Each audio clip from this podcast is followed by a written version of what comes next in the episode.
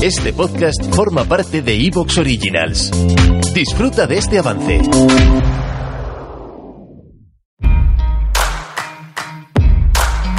Bueno, chicos, como siempre, otro día, otro invitado extremadamente interesante. Hoy tenemos al gran David Arraez. ¿Cómo estás, David? Estupendo, estupendo. Honrado, honrado de estar contigo. Bueno, eh, David es periodista de la cadena SER, mm, lleva el podcast SER 4.0, además ha trabajado en, eh, bueno, en, la sección de tecnología del grupo EPI, ya sabéis que es uno de los grupos de periódicos de prensa más importantes de España, tiene periódicos desde, vamos, Diario Mallorca, Levante, tiene muchísimos. Regionalmente pueden ser probablemente muchos de ellos lo más leído en cada provincia o lo más leído. Aparte ha trabajado en la publicación eh, Gadget and PC. Y me gustaría hablar con él y con todos vosotros del periodismo, de la crisis del periodismo, de las redes sociales, de la tecnología, porque sobre todo David está especializado y ha tratado durante años el mundo exactamente de eso, de la última tecnología de las grandes empresas con magnetismo, desde Apple a Tesla o Twitter. Bueno, te lo tengo que empezar preguntándotelo directamente, David. Dale. ¿Qué ha pasado con el periodismo? ¿Cuál es, ¿En qué situación nos encontramos? ¿Hay una crisis enorme del periodismo tradicional? Tú que vienes del antiguo modelo y que has llegado al nuevo. Pues me vas a permitir que sea políticamente incorrecto. Además, yo creo que a tus oyentes les va a gustar porque aquí siempre habláis muy claro y yo siempre he querido hablar muy claro sobre la crisis del periodismo. La crisis del periodismo es patente a nivel mundial, pero es sangrante en España. Y es sangrante porque mientras que en el resto de países siempre hay algún medio que ha hecho todo lo posible para adaptarse a esa digitalización, aquí en España no ha habido ni un solo medio que haya querido abrazar esa digitalización.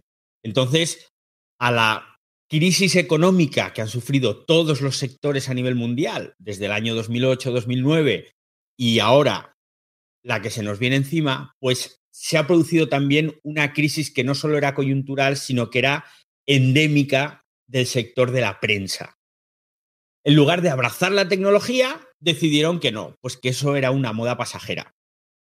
Y de aquellos polvos estos lodos. Fíjate, hay una cosa que cuenta el que fue director del mundo mmm, en su libro El director, eh, no me acuerdo ahora de su nombre, eh, que vino después de Pedro J, que intentó modernizar, luego me acordaré, que intentó modernizar el periódico. Entonces, uno de los pasajes cuenta como un, un alto directivo de unidad editorial le dijo, ¿qué ganas tengo de que pase la puta moda de Internet?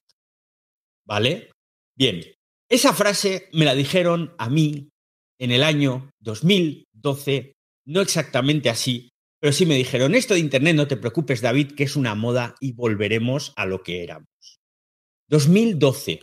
No me lo dijeron en Perdón, te lo dijeron en 2012, no en 1996, en 2012. Exacto, 2012. En 2012 todavía existía la esperanza de que Internet iba a ser algo que seguiría, pero que el papel recuperaría sus viejos laureles. ¿Vale? Entonces, ¿qué ocurre? Pues que cuando tú tenías reuniones con consejeros de administración y les decías, oye, mira, resulta que las redes sociales están empezando a funcionar, puede ser una vía de difusión de las noticias del periódico y tal, decían, ah, esto de las redes sociales lo usáis los cuatro modernos. y tú te quedabas con cara de, de, bueno, vale. O cuando les hablabas del vídeo y les decías, oye, mira tú, que es que los medios, sobre todo norteamericanos, empiezan a meter vídeos muy fácilmente elaborados, que cogen cuatro fotos, las animan y ya está, y eso le da presencia a las noticias en la web. Y te decían, ¿pero qué somos? ¿Una cadena de televisión o un periódico?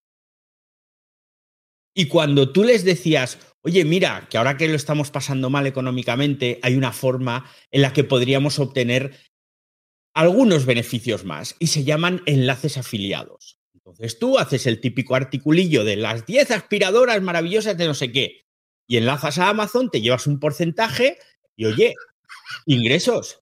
Y la respuesta era, ¿pero qué somos? ¿El corte inglés?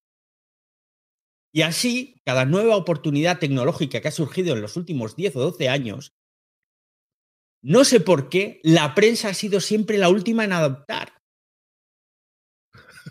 Y claro, pues ¿cómo va a estar la prensa ahora? Pues la gente no quiere leer prensa. No quiere leer prensa.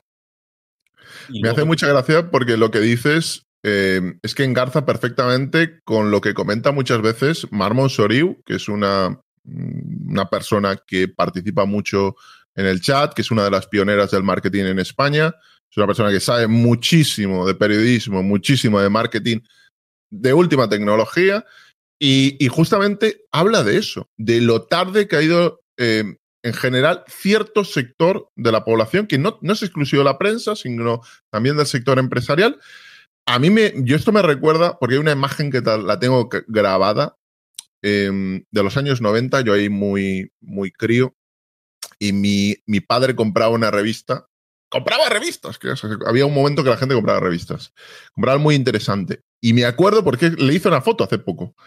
Eh, había una, una frase de Kimi Portet, del último de la fila, y pero al menos era los años 90. Y la frase decía, Internet, y cito, Internet me parece un invento menos interesante que el porrón. Que el porrón de vino, ¿no? Eh, me parece tremendamente obvio que esto es desastroso, la estrategia es desastrosa, no han entendido nada. ¿Sabes Tú eres un periodista tecnológico. ¿Sabes a mí lo que me ha sorprendido más? No es el problemón al que se han enfrentado la prensa, porque yo entiendo que es un problemón. Tú tienes un modelo de negocio, que el modelo de negocio es que tú tienes un periódico que sale, que tú pones anuncios en ese papel, los vendes a tanto y además te pagan un euro por cada periódico o lo que sea. Es un modelo de negocio. Eso cambia y entiendo que es problemático. ¿eh? No digo que sea fácil, es difícil.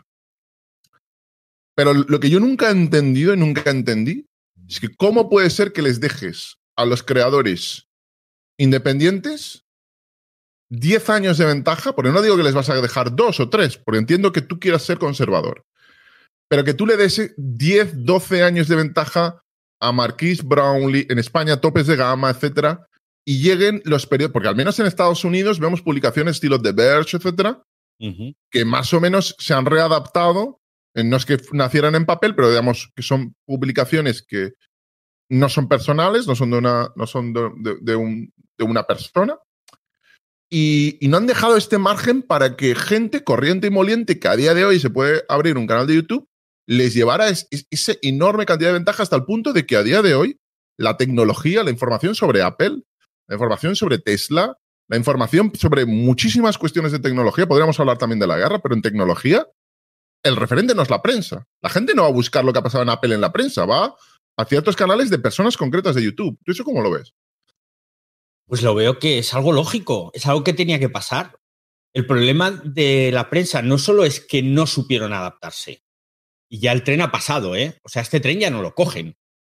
El problema es que tenían el modelo. Porque si tú me dices, tú acabas de decir, no es fácil, evidentemente, no es fácil.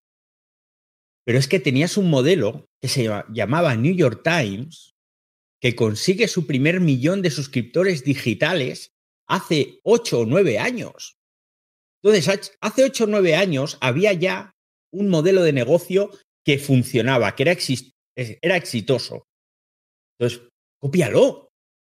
No, no, no estamos hablando de inventar la rueda. Estamos hablando de que para sobrevivir te están diciendo dónde está la vía de salvamento, dónde está el flotador que te va a permitir sobrevivir. Ese flotador, pues tú lo único que tenías que hacer era coger y decir, a ver, estos norteamericanos, ¿qué están haciendo? Lógicamente, a menor escala. No puedes pretender ser el New York Times si eres un periódico de provincias. Pero ese periódico de provincias puede seguir ese modelo y decir, a ver, ¿qué están haciendo? Análisis, opiniones. Las noticias, las noticias al día siguiente ya las sabemos. O sea, todavía no han entendido que un periódico de papel te está diciendo las noticias de ayer o de antes de ayer, según en qué uso horario se haya producido. Y siguen sin entenderlo. Y siguen poniéndote que ayer el Barça ganó a no sé quién. Ostras, yo hoy a las 10 de la mañana, si el Barça jugó ayer por la tarde, ya lo sé que ganó. Entonces, ¿qué hizo el New York Times?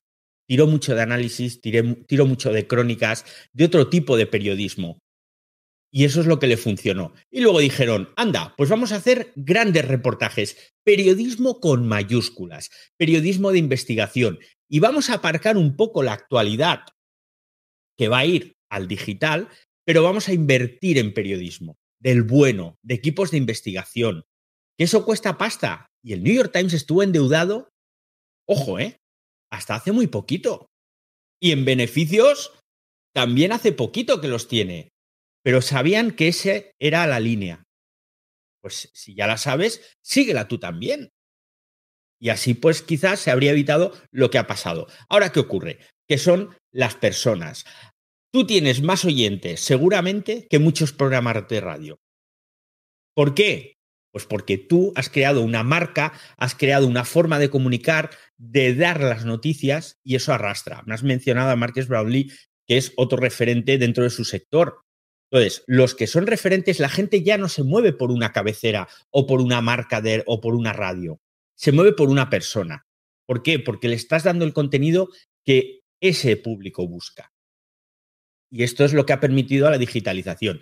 Si los medios hubiesen hecho lo que hizo el New York Times en su momento, que dijo, ah, este tío es bueno en tecnología, lo ficho, este tío es bueno en deportes, lo ficho. ¿Por qué? Porque ya tienen una audiencia. Me lo traigo y entonces así crezco. Pero si no haces eso, pues te tienes que morir de hambre. Y yo estoy muy a favor de este nuevo periodismo, o mejor dicho, de esta nueva forma de comunicar. Que ya no sea una cabecera, que ya no sea una emisora de radio, sino que sea el señor Jordi Yatcher, que sea el señor Marques Brown. ¿Te está gustando lo que escuchas? Este podcast forma parte de Evox Originals y puedes escucharlo completo y gratis desde la aplicación de Evox. Instálala desde tu store y suscríbete a él para no perderte ningún episodio.